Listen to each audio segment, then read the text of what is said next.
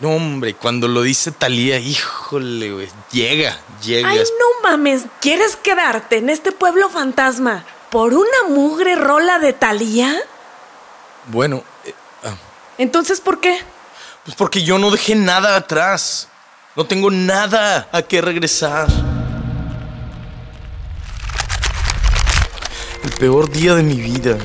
Estaba en, en mi casa con mi esposa Carla con mi hija recién nacida, Sofía. Apenas estaba aprendiendo a gatear. Lo más hermoso que te imaginarías. Pues yo amor, que tengo que ir por la comida. Era la hora de la comida y decidí salir al restaurante de enfrente. Apenas había pasado un minuto fuera de casa cuando la tierra comenzó a temblar.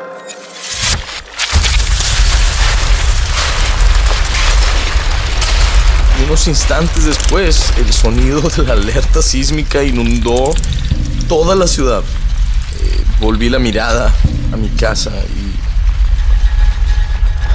corrí hacia ella. Pero antes de que pudiera llegar, una ola de escombros me arrojó hacia atrás. Cuando desperté, el caos era abrumador.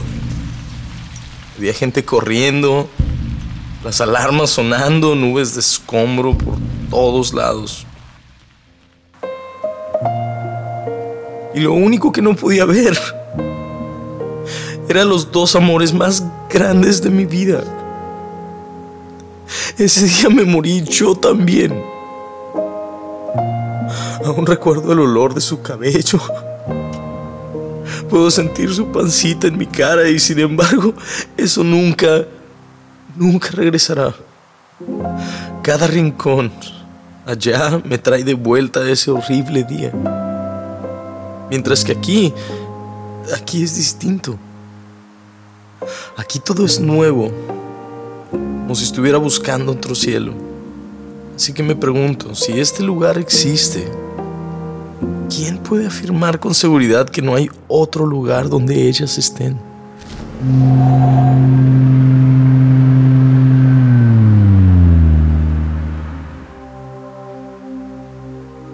Lo siento. Lo siento mucho. Nadie podía controlar lo que te pasó y ninguno de ustedes se merecía lo que sucedió. Pero yo no sé si hay otro cielo. ¿Qué pasa si no hay manera de llegar ahí? No puedo arriesgarme. Hay algo que no hice y aún tengo chance de hacerlo. Y no puedo dejar las cosas así. Voy a regresar. Porque a pesar de que mi vida no era para nada perfecta, era mía. Era mi vida mis decisiones, mis amigos, mi departamento, mi abuela. O sea, necesito regresar. Ana, ¿tu abuelita?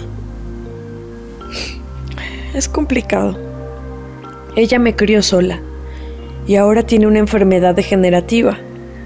O sea, se está muriendo de forma natural y parece que aquí llegamos por haber muerto de causas no naturales. Así que ella, pues no estará conmigo aquí. Nunca más volvería a verla. Nunca. Nunca sabes. A lo mejor la atropella un camión. Güey, es neta. ¿En serio no escuchas nada de lo que dices? Güey, estás bien pendejo, en serio. Un poquitín. Bueno, al menos te hice reír, ¿no? Espera, madres. Creo que ya, güey, creo que sí. Sí sé qué hacer. Creo que sí puedo ayudarte. Mira, si me quedo aquí, tal vez te pueda ayudar a encontrar como un tipo de salida. Y, y si esta salida existe, um, tal vez exista un portal al. como al otro cielo. Mira, la neta no entiendo cómo podrías ayudarme. No conoces este lugar, no tienes ni idea de qué tan grande es. ¿Cómo sé que no eres un demonio que nomás está aquí divirtiéndose conmigo? Un demonio jugándome una broma. No sé. Tengo... Tengo una pregunta seria. ¿Dónde estamos realmente?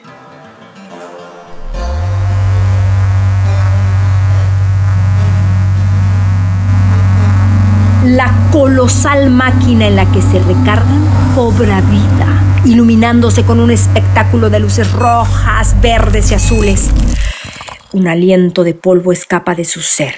La quietud vuelve a reinar hasta que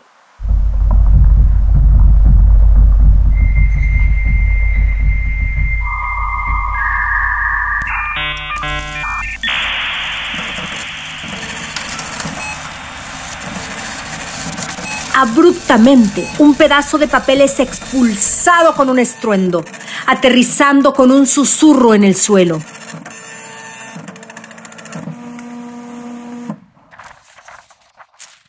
Anuncia estar en el paraíso. Pum, episodio 5. Protagonizado por Licky Wiki y Anaí de la Mora. Narrado por Alfa Acosta y creado por Evan Schwartz.